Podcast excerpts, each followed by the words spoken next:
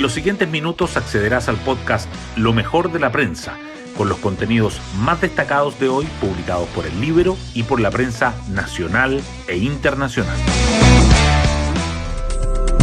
Buenos días, soy Magdalena Olea y hoy es viernes 14 de octubre.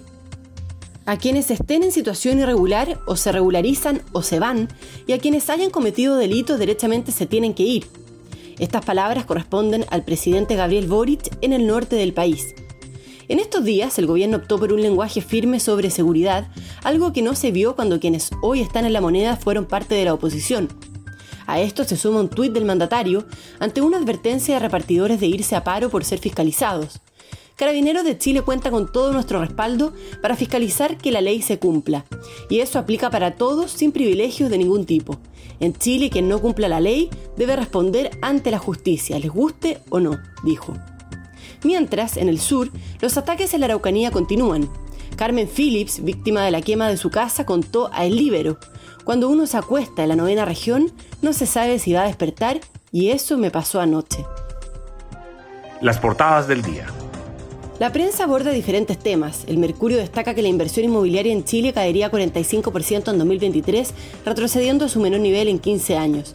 La tercera resalta que los gremios y alcaldes rechazan el presupuesto 2023 para la atención primaria porque contempla un aumento de solo 100 pesos por persona. El diario financiero subraya que el gobierno apuesta por un código de pesca y dice que ingresará un proyecto distinto para regular a las salmoneras. Los hechos de violencia siguen presentes.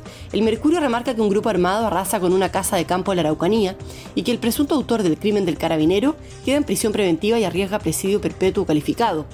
La tercera señala el prontuario y la obsesión tuerca del sospechoso del homicidio del sargento Retamal. El diálogo constituyente también sobresale. El Mercurio dice que el plazo para sellar un acuerdo tensiona a los partidos. La tercera agrega que Chile Vamos notifica al oficialismo que no firmará un nuevo pacto en octubre. Y ambos diarios remarcan que Universidad de Chile elimina a Universidad Católica en la Copa Chile.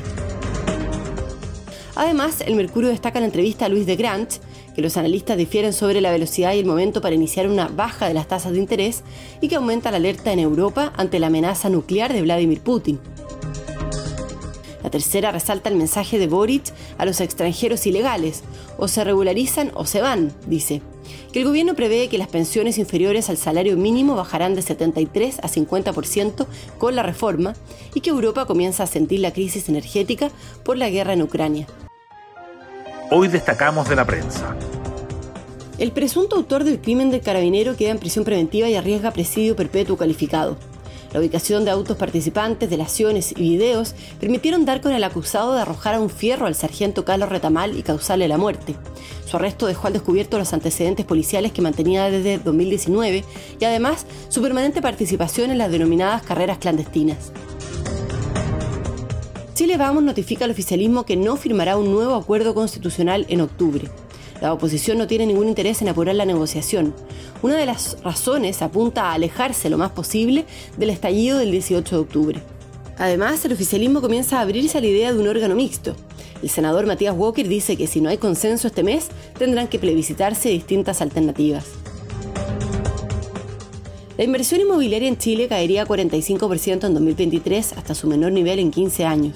El próximo año se desembolsarían 1.424 millones de dólares, según la Corporación de Bienes de Capital.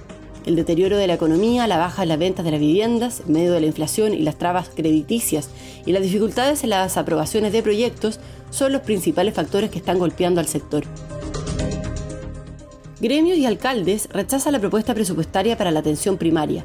La cantidad de dinero que entrega el Estado a cada consultorio del país por cada uno de los pacientes inscritos pasaría de 9.618 a 9.718, el menor reajuste en cinco años de acuerdo con la Dirección de Presupuestos. Por eso, funcionarios de la salud y autoridades municipales llaman a revisar el proyecto. Otras noticias. La agricultura y ex consejera regional de la Araucanía, Carmen Phillips, sufrió la quema de su casa en el fondo Calatayud, ubicado en la ruta que une las comunas de Perquenco y Lautaro. En la madrugada de ayer fue atacada por un grupo de ocho encapuchados que incendió las instalaciones y los autos. Por el bien de Metro y del gobierno, Valenzuela debe renunciar, dice el expresidente del Metro, Luis de Grant, quien aborda la polémica por los mensajes de Nicolás Valenzuela, integrante del directorio, llamando a evadir el pago del transporte público en el contexto del estallido. Los tweets lo inhabilitan y lo razonable es que renuncie, opina. Y nos vamos con el postre del día. La U deja en el camino a la UC la Copa Chile. Azules y Cruzados empataron 2-2 en Rancagua, en un resultado que permitió a Universidad de Chile, que ganó 1-0 la ida, avanzar a semifinales. Bueno, yo me despido, espero que tengan un muy buen fin de semana y nos volvemos a encontrar el lunes en un nuevo podcast, Lo mejor de la prensa.